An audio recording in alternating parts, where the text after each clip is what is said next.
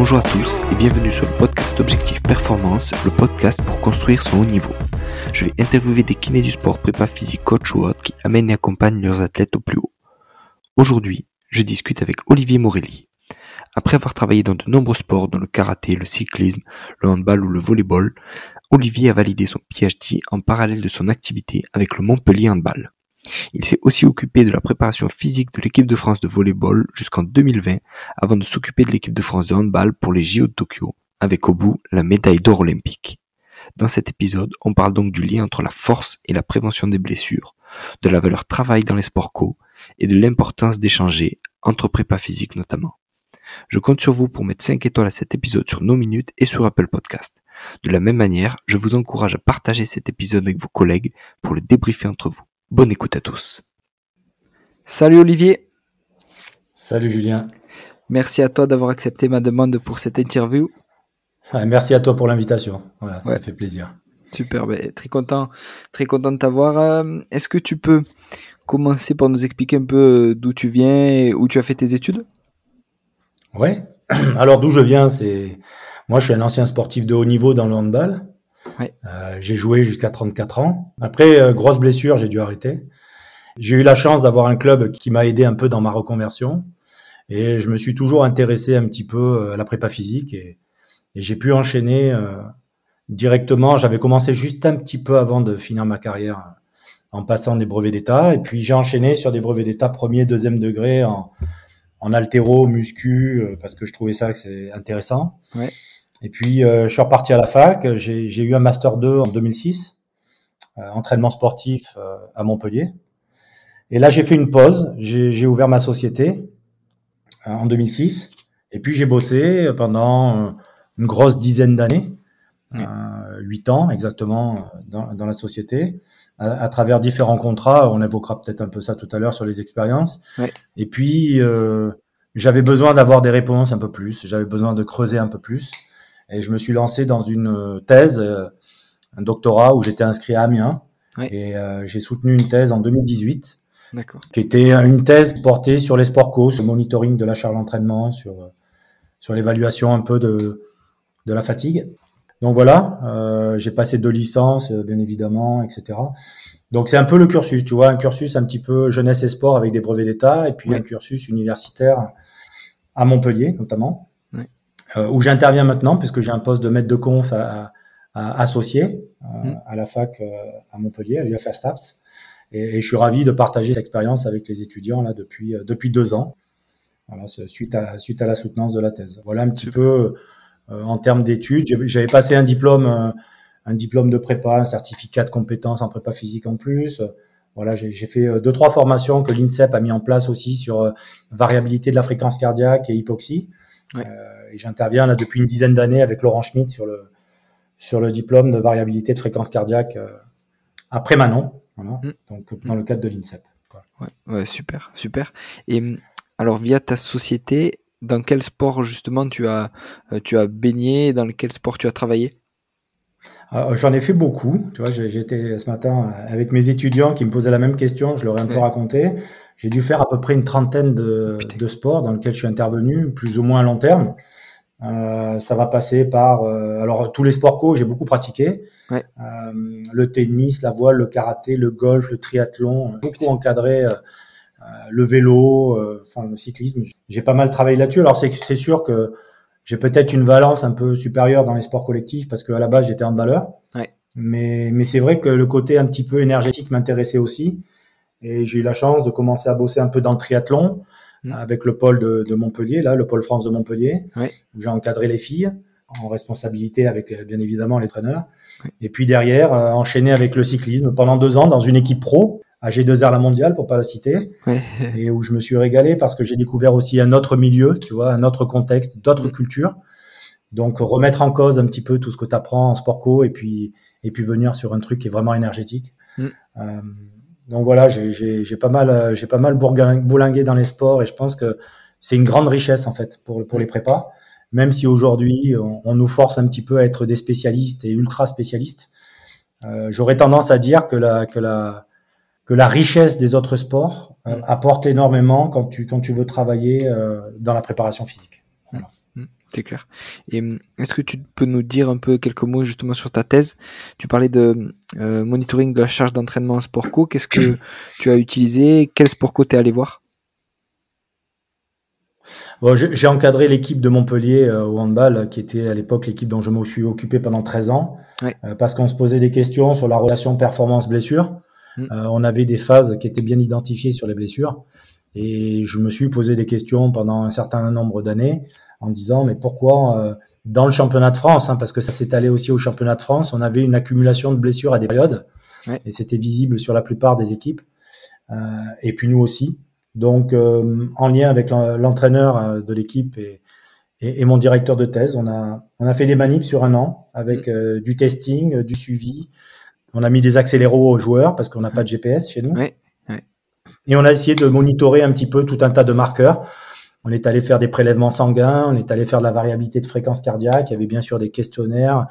Il y avait un suivi euh, euh assez assez riche. Alors j'ai pas j'ai pas fait tout ce que je voulais faire, notamment dans les marqueurs où j'aurais voulu analyser. Euh, on, avait huit marqueurs, on essayait d'aller un peu plus loin, mais après ça coûte cher. C'est moi qui finançais entièrement ma thèse. Et puis il y avait tellement de biais euh, en discutant avec le CHU qui, qui, a, qui a, participé à l'étude, que qu'au final on est resté sur des marqueurs un petit peu plus euh, standards.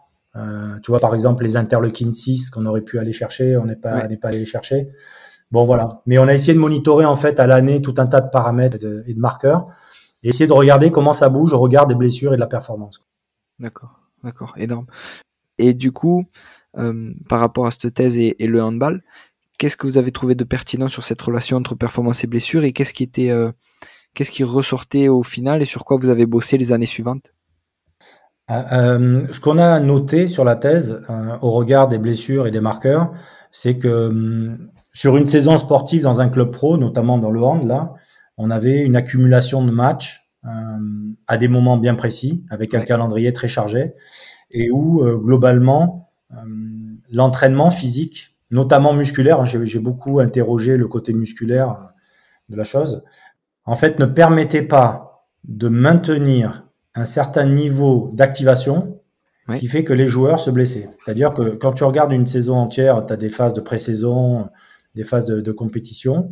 Dans les phases de compétition, on a trop tendance, c'est un peu les, euh, c'est un peu ce que j'ai relaté dans mon deuxième article. Hein. On a trop tendance à oublier de s'entraîner physiquement. D'accord. Euh, au détriment des matchs, des déplacements et de la récupération. D'accord. Et je pense sincèrement qu'aujourd'hui, ça c'est délétère. C'est délétère parce qu'en fait, on a, il y a un rôle en fait de protection du joueur quand on fait du travail physique, notamment autour de la force. Et, quand on s'entraîne plus comme ça, en fait, on, on, laisse, euh, on laisse le joueur se désentraîner un peu sur ces qualités-là. Mm. et tu le mets en fait dans une zone à risque euh, importante. Voilà. Putain, euh, passionnant. Et est-ce que en sachant ça, les, années d'après, par exemple, tu as pu euh, reprendre du temps dans les semaines pour leur refaire faire des peut-être des rappels de force ou des trucs comme ça? C'est exactement ça. C'est exactement ça. La stratégie, ça a été de, de maintenir de maintenir ces choses-là le plus longtemps possible, même quand on n'avait que trois jours de récupération entre deux matchs ou avec le déplacement, etc., etc. Ça laissait peu de temps, mais je crois qu'on avait gagné déjà un petit combat par rapport à ça. Euh, alors, t'évites jamais complètement les blessures. Hein. Mmh, J'y crois pas du tout à ça. Mais par contre, euh, laisser le joueur dans des conditions optimales pour faire une performance, notamment au niveau musculaire. Et ça, je pense que c'est important. C'est passionnant. Et tu as aussi euh, un rôle de président auprès du syndicat national des préparateurs physiques, c'est ça? Oui, c'est ça. Écoute, on a lancé ça en 2016. Alors après, je te cache pas que j'ai trouvé personnellement, hmm. avec euh, certains collègues, qu'il y avait un engouement assez important à ce qu'on soit tous défendus, qu'on soit tous euh, protégés, qu'on arrive à se mettre sous le même blason, tu vois, et tout hmm. ça. Hmm, Mais au final, j'ai aussi trouvé en parallèle que ça dérange beaucoup de gens, en fait. D'accord. Et on n'arrive pas à s'unir. Et aujourd'hui, je te cache pas que je m'épuise un peu. On n'a plus trop de missions. Euh, je me demande même s'il faut continuer ou pas, parce que parce que ça dérange. Pourquoi ça dérange? Parce que si t'as pas la, la, bonne carte professionnelle hmm. ou que t'as pas fait la bonne formation, entre guillemets, t'aurais pas le droit de travailler. On est quand même dans un milieu qui marche beaucoup au réseau. Les gens, ils ont pas forcément les bons diplômes, mais comme ils ont du réseau, ils bossent. Et toi, tu arrives derrière et tu veux mettre un cadre légal, bah, tous ces gens-là, ils ne pourraient plus travailler. Euh, tu as des gens qui travaillent, qui font de la prépa physique, euh, ils se font payer en espèces, au black et tout ça. Oui, oui. Si tu mets un cadre, tous ces gens-là, ils ne pourront plus travailler. Donc, plutôt que de se regrouper, eh ben, en fait, chacun voit midi à sa porte. Et au final, ben, on n'arrive pas à s'unir. Les kinés, ils ont réussi à s'unir. Et aujourd'hui, ils prétendent à plein de choses. Moi, j'ai rien contre eux. Je trouve qu'ils sont très bien organisés et puis ils ont de plus en plus de compétences. Ouais. Mais ils ont de la force, c'est de s'être de s'être mis derrière un- le même blason Ouais. et ils avancent. Mm. Et puis des fois, il y en a qui sont pas très contents, et, mais tout le monde avance. Nous, chacun regarde derrière son petit contrat, sa porte, ce que je fais ou pas.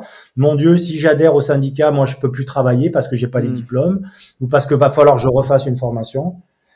Et donc, en fait, aujourd'hui, tout ça, ça, j'ai l'impression que ça, ça, s'é- ça s'étiole un peu, quoi. Ouais, ouais, c'est clair que c'est dommage et que ça, le, le fait de tout le monde tirer dans le même sens, ça apporterait peut-être encore plus de, de compétences au métier et ce serait forcément bénéfique au final, quoi. Bah, bien sûr, Mm. bien sûr. Aujourd'hui, il faudrait juste qu'on se regroupe. Moi, si je regarde entre les collègues, euh, les formations universitaires, les formations privées, les formations jeunesse et sport, etc., et les gens qui sont sur le terrain, mais on est 100 000 en France. On est au moins 100 000 préparateurs physiques. Si demain les 100 000 préparateurs physiques décident d'aller dans le même sens en disant on va se battre pour, euh, pour qu'on soit un vrai métier, parce qu'on n'est pas un vrai métier aujourd'hui C'est clair. et que derrière on puisse se battre pour être dans un cahier des charges de Ligue nationale.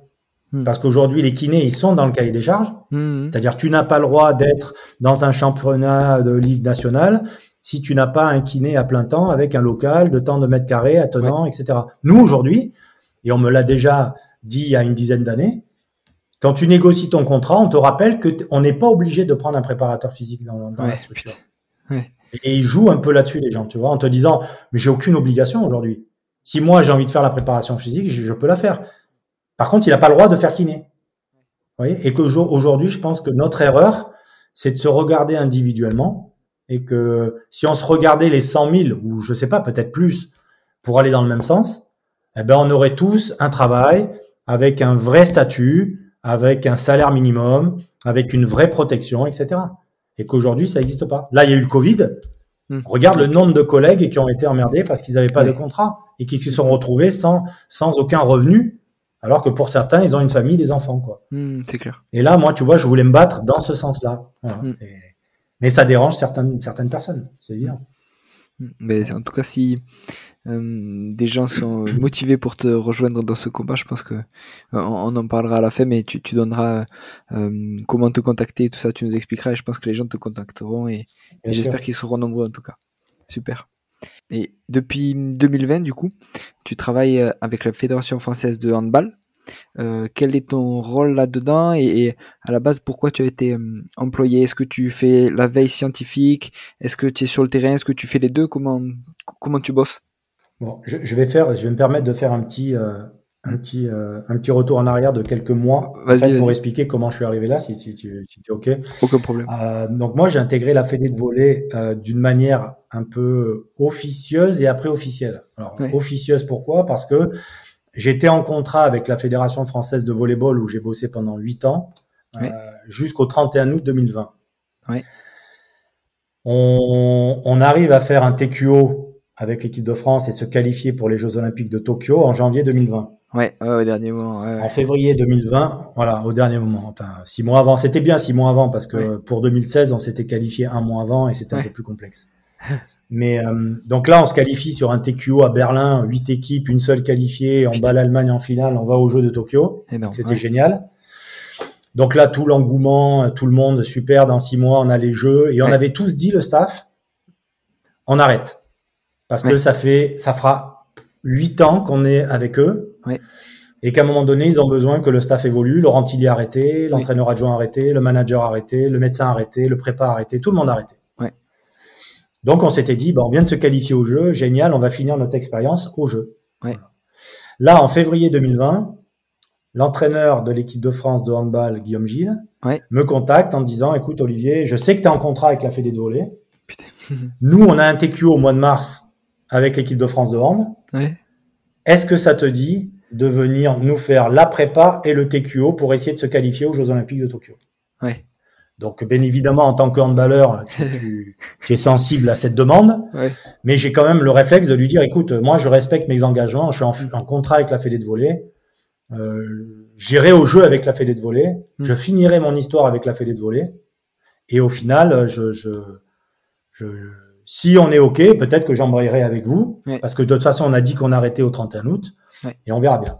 Et donc, le discours lui a plu, tu vois, en disant, bah, je respecte ce que tu dis, euh, mm. je trouve ça très bien, mais quand même, J'aimerais que tu sois avec nous pendant cette période-là. Mm. Déjà, est-ce que tu es intéressé? Deuxièmement, est-ce que tu as le temps? Et puis, on va voir après avec la Fédé de voler si tout est OK. Quoi. Mm. Donc, bien évidemment, j'étais OK. Bien évidemment, j'avais le temps parce qu'avec la Fédé de voler, j'avais rien.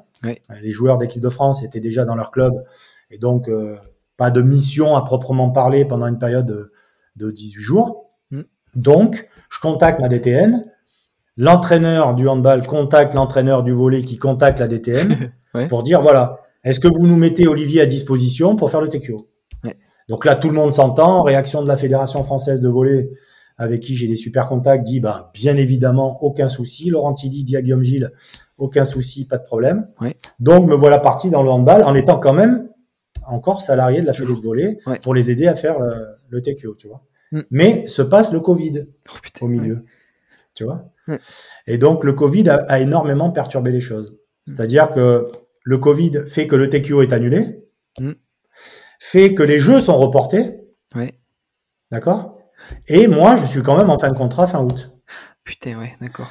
Et là, euh, je me rappellerai toujours parce que j'étais j'étais sur ma terrasse, tu vois, mm. Laurent Tilly qui m'appelle. Mm. Quand je vois les, les, jeux reportés, je me dis putain, qu'est-ce qui va se passer, comment ça se passe et tout ça. Ouais. Parce que la Fédé de hand me dit, écoute, euh, nous on est intéressés parce que entre temps, on a quand même fait euh, deux ou trois séminaires de travail pour préparer le TQO avec Laurent, tu vois. On avait quand même du job à préparer les trucs avant qu'ils soient annulés, quoi. Et à la fin du dernier séminaire, c'était euh, de toute façon, nous, on est intéressés, si tu arrêtes avec le volet, t'intégrer au Oui. Donc me voilà un peu embarqué en disant, ben, bon à mal super. Après les jeux, j'enchaîne avec la Fédé d'or. Oui. Et c'était super. Mm. Là, le Covid arrive. Donc, le Covid, derrière, ça a été euh, report du TQO, report des jeux. Laurent m'appelle et me dit, écoute, les jeux sont reportés. Tu as pu voir il y a quelques jours. Euh, j'ai attendu avant de t'appeler parce qu'aujourd'hui, euh, moi, j'avais signé, il a déjà signé, il avait signé avec le club japonais d'Osaka en disant, voilà, ben, moi aussi, je pars au, Japon, mais j'ai négocié avec la fédération.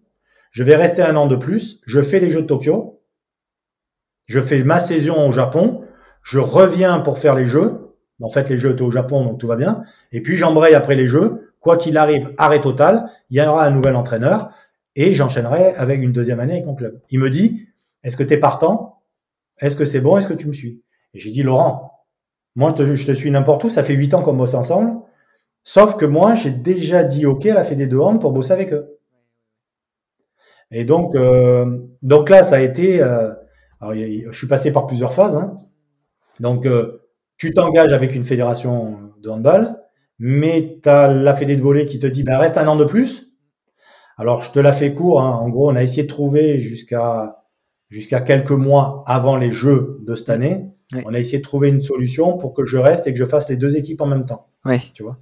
Parce que humainement, humainement, j'avais envie de finir avec cette équipe, avec ce staff, et dire je pars après les Jeux de Tokyo mm. Mm. et j'enchaîne avec. Tu vois et ça a été assez compliqué pour moi pour lâcher un peu prise là-dessus parce que parce qu'au-delà de la performance qu'on a pu avoir, des déceptions des fois qu'on a pu avoir, il y a des relations humaines. Mm.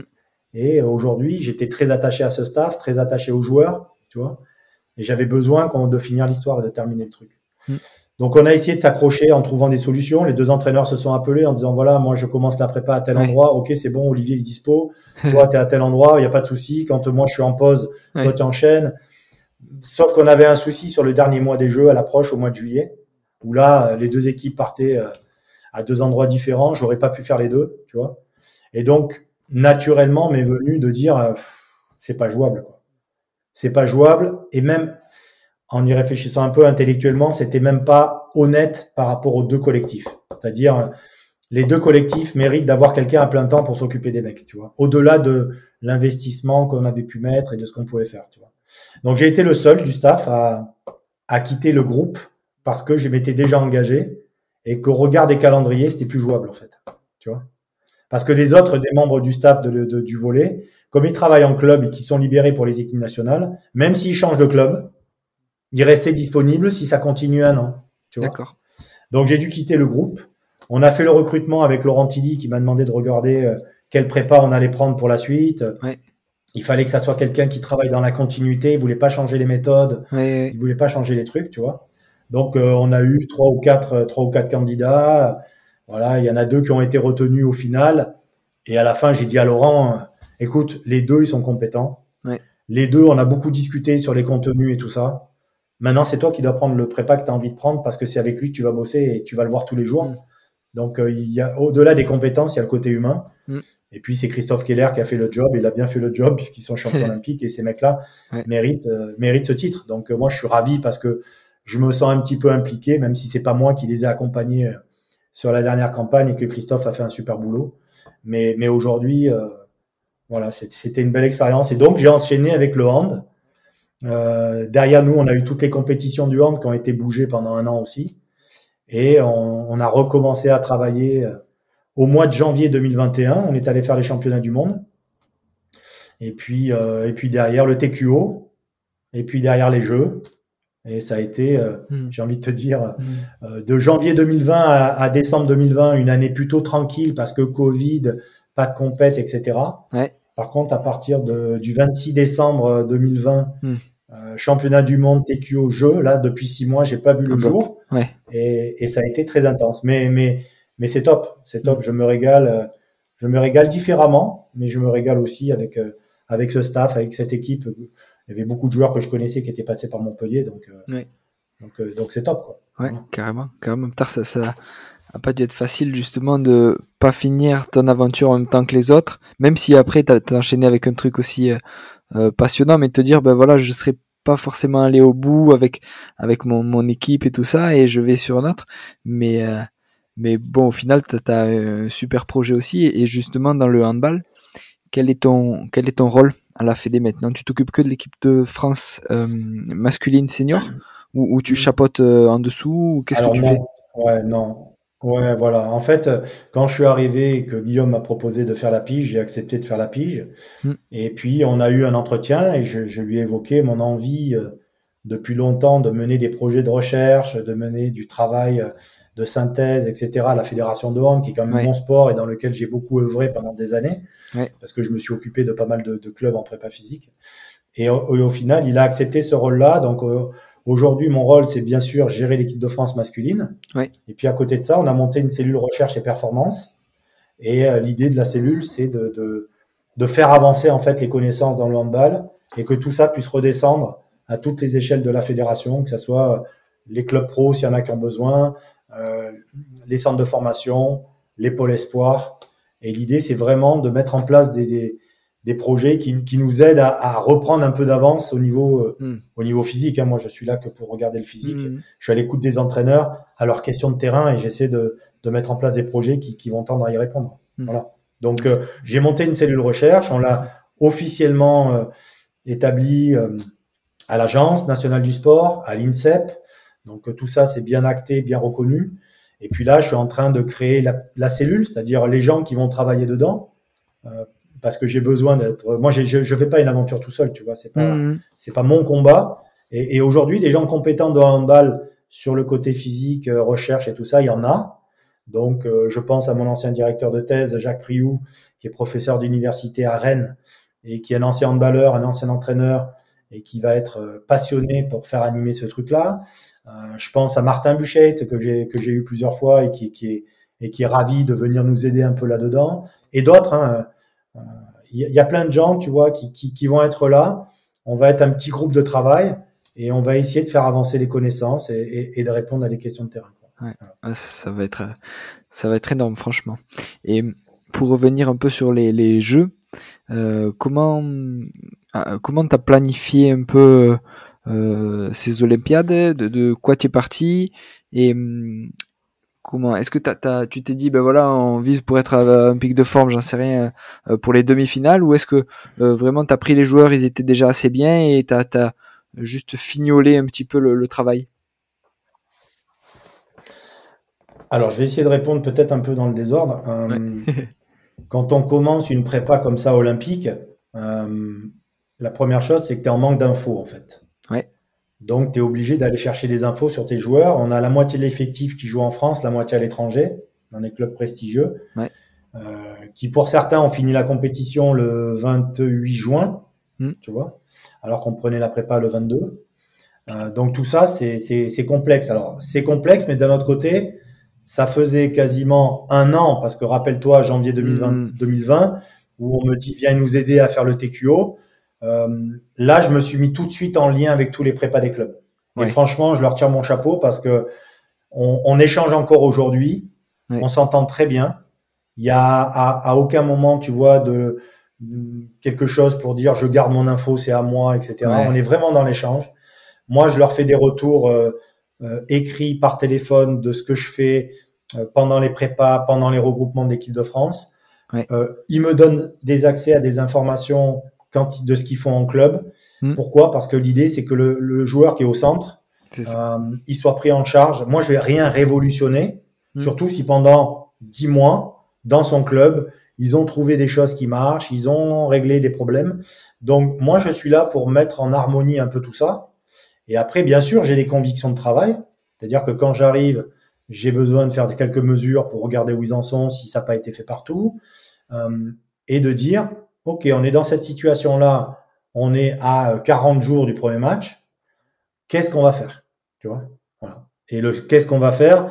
Il est, il est dépendant un peu de l'état dans lequel arrive le joueur, euh, mais de plein de paramètres. Euh, Tu sais, j'avais des joueurs qui avaient 20 ans et j'avais des joueurs qui avaient presque 40 ans. Ouais. Donc, euh, tu peux bien évidemment pas faire exactement la même chose pour tout le monde, mais quelque part, sur le terrain, celui de 40 ans doit donner autant que celui de 20 ans. Mm. C'est-à-dire que tu peux pas lui dire il va courir moins vite, moins longtemps, euh, et puis tu c'est pas grave. Si, s'il y a des besoins de courir vite et longtemps, si tu es sur le terrain, il faut que tu sois capable de le faire.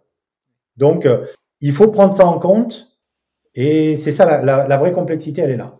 C'est Mm. Récupérer un max d'infos, faire quelques mesures, et derrière te dire, OK, on est parti. Donc, euh, je me suis beaucoup investi, tu vois, pour essayer que chacun ait vraiment le bon dosage de ce qu'il doit faire tous les jours dans mon travail à moi. Là où j'ai pas voulu trop aller, alors pour deux raisons, parce que c'est pas trop ma philosophie à la base, et je pense qu'on n'a pas assez d'outils, nous, au handball, pour pouvoir y aller. On n'a pas de GPS, par exemple, Ouais, au handball, pour dire voilà ce qui s'est passé. Alors, on est en train de travailler sur des sur d'autres euh, outils là qui arrivent, Oui. et, et on va s'équiper très vite là. Mais, mais globalement, euh, c'est de dire comment je peux donner exactement ce qu'il faut à la personne qui a 20 ans, qui joue ce poste-là, qui a ce Mm. profil-là. Mm. Tu vois Et qu'est-ce que je donne à quelqu'un qui a 40 ans, ce poste-là, et un autre profil Mm. Voilà. Et j'ai essayé de faire quelque chose autour de ça. Quoi. Ah, c'est génial. Et hum, combien de joueurs tu avais avec toi et quelles mesures tu as effectuées justement pour euh, individualiser entre le, le jeune de 20 ans et, et euh, on va dire le euh, l'athlète expérimenté de, de presque 40 Ouais, écoute, euh, ouais, j'avais une vingtaine de joueurs sur la prépa, en sachant que on allait en garder très vite un peu moins et qu'on allait partir au jeu à, à 14 plus 1 plus 2, donc à 17 joueurs, tu vois. Euh, 14 dans le groupe, un 15e qui était un petit peu euh, euh, le joker et deux réservistes. Et donc ça, c'est des gens qui sont partis avec nous. Donc, euh, qu'est-ce que j'ai fait pour individualiser? Bah, Tout un tas de mesures. euh, donc c'est parti de, de, de profil force-vitesse. Mm. Euh, J'avais, j'ai- je travaille avec une société là qui s'appelle Kinvent depuis, depuis Oui. un, an maintenant. On essaie de Ouais. développer des choses ensemble. Ouais. Donc euh, j'ai eu accès plateforme de force, euh, euh, tout un tas d'outils, tu vois, qui, qui, qui me permettent aujourd'hui de, de pouvoir un peu individualiser Mm. euh, tout un tas de travail physique. Et puis j'ai envie de te dire, moi je fais, je fais des mesures quasiment quotidiennes. Des fois ça leur casse un peu les bonbons, mais des mesures un peu quotidiennes, tu vois, la variabilité de la fréquence cardiaque, regarder un peu l'hydratation, regarder un peu au niveau neuromusculaire si ça bouge, si ça bouge pas. Euh, tu vois, on a, on, travaille avec MyCoach, nous, tu vois, et on a la chance euh, euh, dans MyCoach de, tra- de travailler avec Stéphane Morin. Et Steph, qui, est- un copain depuis longtemps, me fait des statistiques et des retours journaliers, tu vois, sur le, sur le truc. Ça, ça m'a beaucoup aidé aussi pour individualiser, pour essayer de regarder si on dérivait, si on dérivait pas, si tout était OK. Voilà. En fait, l'idée, c'est quoi? C'est de se dire, on va programmer beaucoup de travail. Moi, je crois beaucoup à beaucoup de travail. Tu vois, je je suis pas sur euh, là il faut décharger pour affûter. J'y crois pas. Moi, je trouve que ça c'est ça c'est ça c'est bon dans les sports énergétiques où tu as des volumes monumentaux quoi. Quand tu t'entraînes 35 heures semaine, euh, tu peux pas faire ça la semaine précédant la compète, hmm. tu vois. Hmm. Donc là, là c'est des hauts volumes. Nous, on n'est jamais à ces volumes-là d'entraînement, hmm. tu vois. Donc euh, moi, je crois beaucoup au travail, donc on travaille. Et en fait, euh, l'entraîneur était pareil, les deux entraîneurs, hein, Eric, euh, Eric Maté pareil, on, on, a beaucoup travaillé.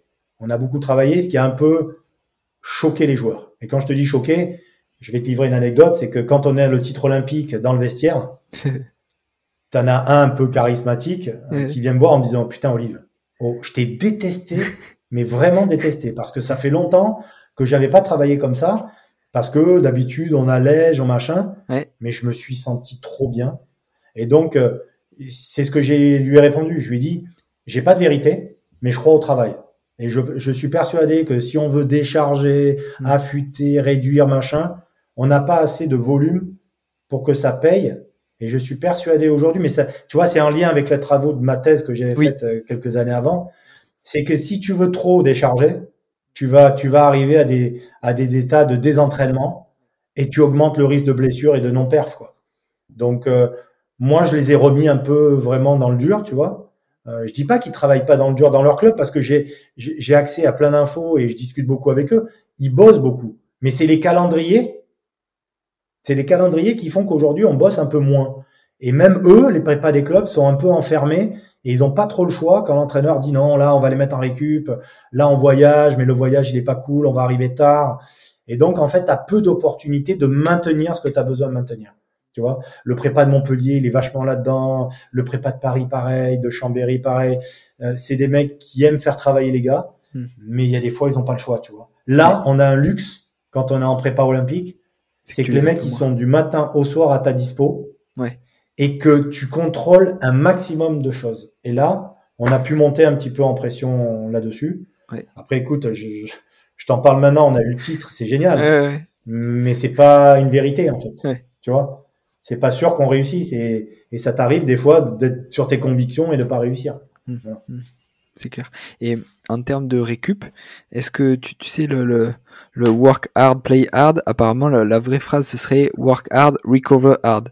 Et du coup, quand tu t'entraînes beaucoup, est-ce que au final les, lendemains de match, tout ça, tu, tu euh, récupérais bah, tout ça, bien manger, bien s'hydrater, euh, bien dormir, mais est-ce que tu mettais en place des choses en plus, je sais pas, euh, euh du, du, de la pressothérapie, des bains froids, des massages, des étirements. Oui, on a accès à tout ça, nous. Ouais. Et, du on a on a accès à tout ça. Ouais. Et qu'est-ce que tu favorisais, on va dire, le, lendemain des matchs? Parce que ça s'enchaîne assez euh, fort et assez vite dans le hand, les matchs. Euh, tu parles sur la compétition des Jeux Olympiques, là? Ouais, ouais, ouais. Ouais, sur les Jeux, on jouait un match, repos le lendemain, match, repos le lendemain, match. ouais. Et euh, peut-être, ouais, ouais, on a, on a enchaîné quand même assez de matchs. Hein. Oh, j'ai vécu des trucs dans le volet, on a pu enchaîner cinq matchs ouais. d'affilée en cinq jours. Hein. Ah, le volet, c'est ouf, ouais. Il y a des fois, c'est un peu pire. Après, je pense qu'il après, je pense qu'il y a des sports où comme il n'y a pas de contact ou moins de contact, mm. etc., tu peux enchaîner à plus ou moins, tu vois, plusieurs jours. Voilà. Au rugby, euh, jamais tu joues 5 matchs en 5 jours. C'est clair. Euh, tu pourrais pas. Donc, il y a des sports où tu peux un peu te le permettre, mais malgré ça, faut essayer de vite récupérer, faut essayer de, de vite nettoyer tout ça. Alors après, il y a plein de stratégies. Hein. Mm. Euh, on va pas évoquer toutes les stratégies de récup, mais oui, on avait accès à tous ces trucs-là, les bains froids, la pressothérapie, les massages pour certains. Mm. Euh, il y a tout un tas de trucs qu'on a essayé de mettre en place euh, pour essayer notamment d'améliorer ces trucs-là. Mm. Maintenant, j'insiste encore une fois là-dessus, on n'a pas passé la journée de repos entre les deux matchs à récupérer. D'accord. On a retravaillé. D'accord. Et on a retravaillé parce que je crois au travail. Après, intelligemment. Tu vois et qu'est-ce que tu faisais alors le lendemain d'un match? Quelle, euh, quelle, qualité physique tu allais travailler au final? Bah, De toute façon, on repartait faire du travail euh, spécifique. Et en fonction du lieu, de l'horaire, parce que je, te le fais un peu court, mais les Jeux Olympiques, c'est euh, là où c'est complexe, hmm. c'est que tes créneaux d'entraînement spécifiques, ils sont imposés. Tes créneaux d'entraînement physique, il n'y a aucune réservation possible. Oh putain. Donc, tu apprends que tu t'entraînes à 10 heures le matin.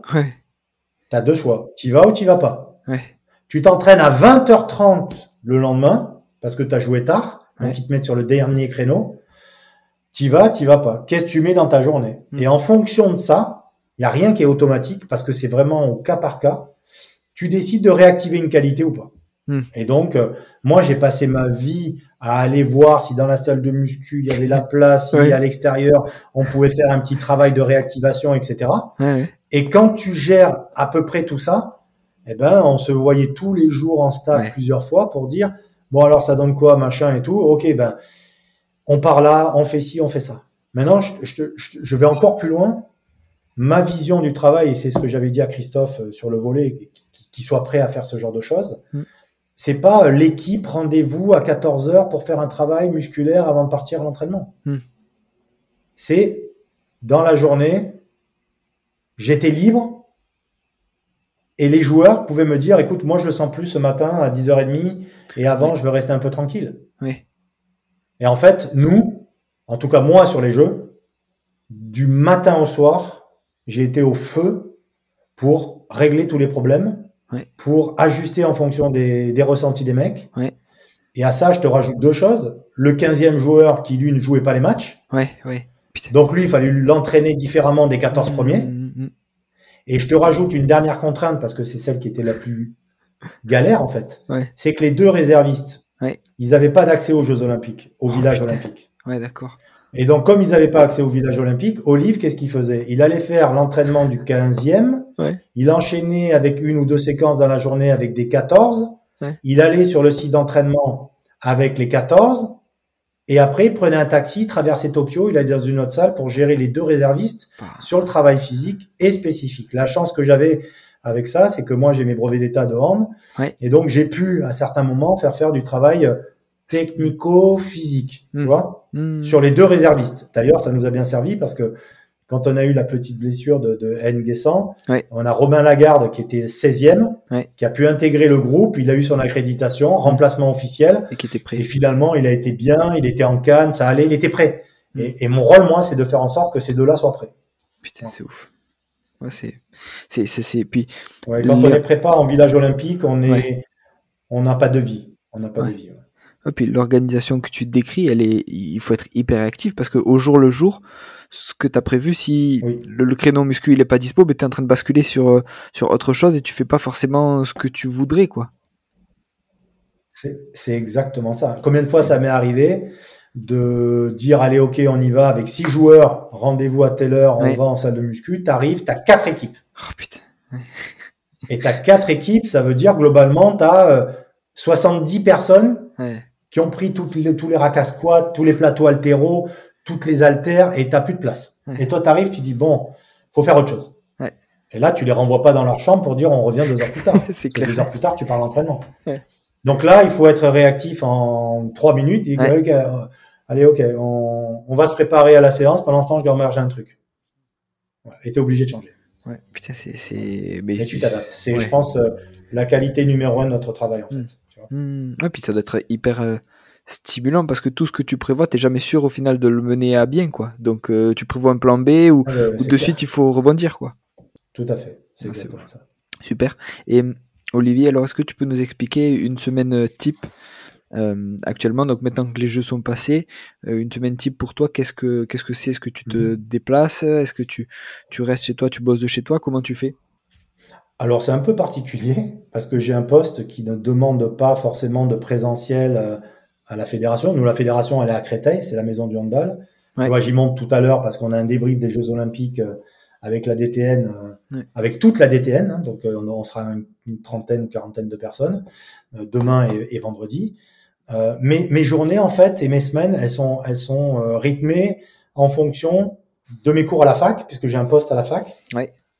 Donc tu vois, j'étais ce matin de 8h à midi avec les Master 1, hier matin avec les Master 2. Euh, j'ai un ou deux athlètes que je suis un peu dans la région ici, une, basketteuse professionnelle, un jeune skieur, etc. Bon, ben je prends, je prends des choses. Et puis à côté de ça, c'est le lien avec les internationaux, c'est le lien avec les prépas physiques de ces internationaux, euh, voilà, des staffs et tout ça. C'est le lien avec l'entraîneur, l'entraîneur adjoint les médecins, les kinés des équipes de l'équipe de France pour dire ouais, il y a des nouvelles, pas de nouvelles, on en est où, etc. C'est me mettre en lien avec les pôles. Tu vois là par exemple, je vais commencer à organiser des déplacements pour aller visiter les pôles espoirs. Oui. Puisque les pôles espoirs, on est en bas de la pyramide. Et donc, euh, ce que je veux, c'est, c'est, mettre une vraie dynamique de travail un petit peu euh, identique dans les pôles par rapport au développement athlétique du jeune joueur. Mm. Ça, c'est le, c'est le, c'est le but de, de, cette année, tu vois. Mm, mm. Donc là, je vais me déplacer dans pôles. Mais tu vois, ce travail-là, je l'avais fait avec le volet. Et franchement, j'ai que des bons souvenirs. En fait, tu te déplaces dans pôles, tu vois leurs problèmes, tu vois ce qui se passe, tu vois s'ils sont bien encadrés, tu vois s'il y a le matériel adéquat, tu vois si les créneaux sont bons, tu vois leurs conditions en fait de, travail. Et tu, tu es là et tu es force de proposition, tu, tu, essaies de régler les problèmes, ils échangent avec toi, leur prépa qui est là euh, échange avec toi. Et l'idée, moi, c'est que j'insuffle un peu une dynamique. Donc euh, voilà, je vais m'organiser des petits déplacements pour aller à Bordeaux, pour aller euh, un peu dans tous les pôles et pour dire Ok, voilà, échangeons. Voilà la politique fédérale, elle sera plutôt comme ça, parce que moi en haut, je vois ces besoins-là, et comment on peut les mettre en place euh, en bas des échelles, quoi. Voilà. Et, sans, sans, que ça soit un discours descendant, tu vois. Ce que je veux, c'est que ça reste de l'échange euh, et qu'on puisse qu'on puisse avancer là-dessus. Il y en a qui travaillent très bien, qui ont déjà des prépas, du mmh. matos, qui font des évals, bah, d'autres qui sont un peu moins fournis parce que pas les mêmes moyens, pas les mêmes structures. Bah, on essaie d'aider les gens à différentes vitesses. Mmh c'est c'est énorme franchement. Et Olivier, est-ce que tu as des, des mentors ou des gens qui t'ont inspiré dans ton métier ou qui t'inspirent encore? Alors mentor, je pense que le mot il est un peu un peu fort perso. Tu vois, je, je, moi en fait tout le monde m'intéresse. Je, ne sais pas comment te de, comment essayer de décrire ça quoi. Mais euh, je vais aller sur une piste, voir un athlète et un entraîneur, il va il va m'apporter quelque chose et je vais voir un truc intéressant. Euh, après, c'est certain que quand j'ai commencé il y a 20 ans, des mecs comme Michel Pradet, tu vois, qui, qui m'ont. Euh... Michel, je crois que c'est quelqu'un qui m'a donné envie de faire ce métier avec avec des mots qui ont parlé, qui ont sonné, tu vois, qui m'ont dit ah ouais, c'est vraiment ça que je veux faire. Quoi. Hmm. Euh, j'ai des gens comme Bruno Parietti, tu vois, qui m'a accueilli en 2000, qui était aspect euh, prépa physique, muscu, qui m'a beaucoup apporté. Euh, j'ai euh, Marc Vouillot sur la force, avec qui on a écrit un bouquin sur l'altéro. Euh, et, et, qui sont des gens qui voilà. Puis à côté de ça, j'ai plein de collègues euh, qui sont des collègues qui, qui m'apportent, euh, avec qui on échange. Je pense à Fred Marcerou, je vais faire ce soir un, webinaire avec lui. Je pense à Gilbert Gascou qui est Racing. Euh, je pense à mon pote euh, Saad Drissi du Stade Toulousain. Je pense à plein de mecs comme ça avec qui je suis constamment en train d'échanger. Et euh, tiens Olive, toi tu regardes, j'ai fait ça, qu'est-ce que t'en penses? C'est génial. Tu vois, Gilbert, j'ai passé, euh, je sais pas, j'ai dû passer déjà plein, plein, plein de, de, jours, voire de semaines avec eux, en immersion, pour bosser, pour échanger, pour, pour discuter. J'ai en plus un ancien étudiant qui est là-bas sur les data GPS. Donc, euh, mais et Gilbert, c'est quelqu'un, on s'appelle, on peut parler une heure de prépa hmm. en disant putain j'ai fait ça, qu'est-ce que t'en penses? C'est super, j'y ai pas pensé, mais moi j'ai essayé ça. Ah ouais, pas bête, euh, on va voir. Ah oui, c'est intelligent, c'est intéressant. Hmm. Enfin, et, et, je pense que notre métier, on a besoin d'avoir pas un mec qui, qui a un mentor sur lequel tu t'appuies, hmm. mais constamment essayer d'échanger. Tu vois, la Benjamin Delmoral vient d'arriver à Montpellier. C'est un mec que je connais depuis très longtemps, Ben. Et, et Ben, on, on, va se voir. Il m'a dit, putain, Oli, il faut qu'on faut qu'on vienne, qu'on échange. Maintenant, je suis à côté de chez toi. En plus, il a habité à 5 minutes de chez moi. Bon, voilà, là, là, je viens de rentrer des jeux. Lui, il était en prépa. Mais on va se voir, on va échanger. Hmm. Ça, pour moi, c'est, c'est, c'est comme ça qu'il faut qu'on fonctionne, nous, les prépas, quoi. Hmm. T'as raison c'est clair. Et justement, est-ce que tu as des livres à, nous conseiller et, des livres que tu relis euh, régulièrement? Écoute, j'ai plein de bouquins qui m'ont mmh. tous un peu aidé à un moment donné. En fait, je pense qu'il faut fonctionner comme ça. Je pense dans ma bibliothèque, là, je dois avoir 120 euh, ou 150 bouquins liés à l'entraînement. Ouais. Euh, un entraînement qui va parler de périodisation, de force, de récupération, euh, des auteurs anglais ou des auteurs français, peu mm. importe. Je pense qu'à un moment donné, il faut, euh, il faut lire. Peut-être qu'on lit pas assez, tu vois. Et en plus, avec les réseaux sociaux, je pense que ça s'est beaucoup euh, freiné, tout ça. Mais essayons de lire et de s'inspirer de ce que font les autres, de ce qu'écrivent les autres. Donc, je pourrais te sortir quelques, quelques bouquins, tu vois, mais, mais il y a vraiment des, des auteurs, oui, qui m'avaient marqué, tu vois, euh, Matveyev, euh, mm. ces mecs-là à l'époque, c'est des mecs qui ont beaucoup écrit. Euh, le Jar, Tu vois, c'est quelqu'un mm. qui au départ, euh, quand tu lis ses bouquins, tu te dis ouais, c'est c'est vraiment pas bête tout ce qu'il dit et il y a mm. vraiment des trucs intéressants. Et, en fait, tous ces trucs-là, ça te donne à un moment donné des clés, tu vois. Mm. Et tu avances en fonction des périodes. Voilà. Mais il y a, mais n'y a pas que les livres. Je reviens à ça. Il y a les échanges avec les collègues, il y a les livres, et puis il y a des publications scientifiques, il y a des, il y a des chercheurs, et il y a des gens qui font avancer le schmilblick. Et quand tu, quand arrives à mixer un peu tout ça, je trouve que tu, tu t'enrichis euh, perpétuellement. Hmm. C'est clair. C'est clair. Et pour terminer, Olivier, est-ce qu'il y a un, moyen de te joindre facilement? Est-ce que tu es euh, disponible sur certains réseaux euh, en particulier ou pas? Écoute, moi j'habite Montpellier, tu vois, je, hmm. travaille à la fac et au Krebs de Montpellier. Donc voilà, j'ai un Facebook, j'ai un Instagram, des trucs un peu un peu classiques, mais globalement, je suis assez ouvert et puis prêt à échanger. Les gens, ils veulent venir sur Montpellier, je peux ouvrir les, les, différents espaces dans lesquels je peux intervenir. Mm. Euh, après, c'est sûr qu'aujourd'hui, j'ai pas de club à proprement parler, tu vois. Donc c'est moi qui tourne plutôt un peu et j'ai, j'ai pas eu un endroit pour dire allez tiens je vais aller visiter comment ils travaillent, etc. Par contre, comme je l'ai toujours dit, alors j'ai pas pu le faire là parce que je l'avais proposé au préparateur physique, mais j'ouvre, j'ai envie d'ouvrir des sessions avec l'équipe de France à des prépas physiques qui, euh, alors je peux pas ouvrir à 10, mais de dire, bah voilà, je suis en stage une semaine à tel endroit, ah ben, euh, le mercredi, la séance est ouverte, ceux qui veulent venir, vous venez. Alors que là, avec le Covid, c'était un peu compliqué hmm. parce qu'on a été depuis un an dans une bulle sanitaire et que le staff médical nous a interdit ce genre de choses. Mais, euh, mais, mais j'ouvre à tous les prépas des clubs de, de, hmm. de, de LNH. Je leur ai dit, vous êtes les bienvenus, je vous file un t-shirt, un short, vous venez avec moi. Même, ils encadrent la séance avec moi. J'ai aucun souci avec ça et au contraire, euh, je pense que c'est des choses qu'il faut qu'il faut multiplier. On n'a rien à cacher. C'est clair. Et, au contraire, moi, les retours de certains avec un œil extérieur, c'est c'est plutôt plaisant aussi pour nous. Donc euh, donc voilà, plutôt sur la région de Montpellier et complètement dispo après sur ça. Ouais, super. Bah en tout cas c'est une une très bonne idée et voilà merci encore pour le temps passé à répondre à mes questions c'était c'était top merci beaucoup Olivier Merci beaucoup Julien pour ton invitation. J'espère que ça apportera et que ça pourra aider et, je reste à disposition s'il y a besoin. Super, merci. À la prochaine.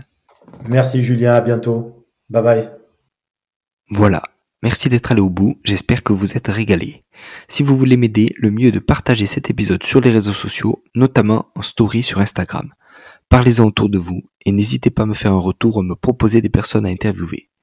Pour l'épisode 36, je discute avec Thomas Benayoun de Training Therapy. On parle notamment de réathlétisation CrossFit ou de la place de l'haltérophilie dans les pathologies d'épaule. À suivre.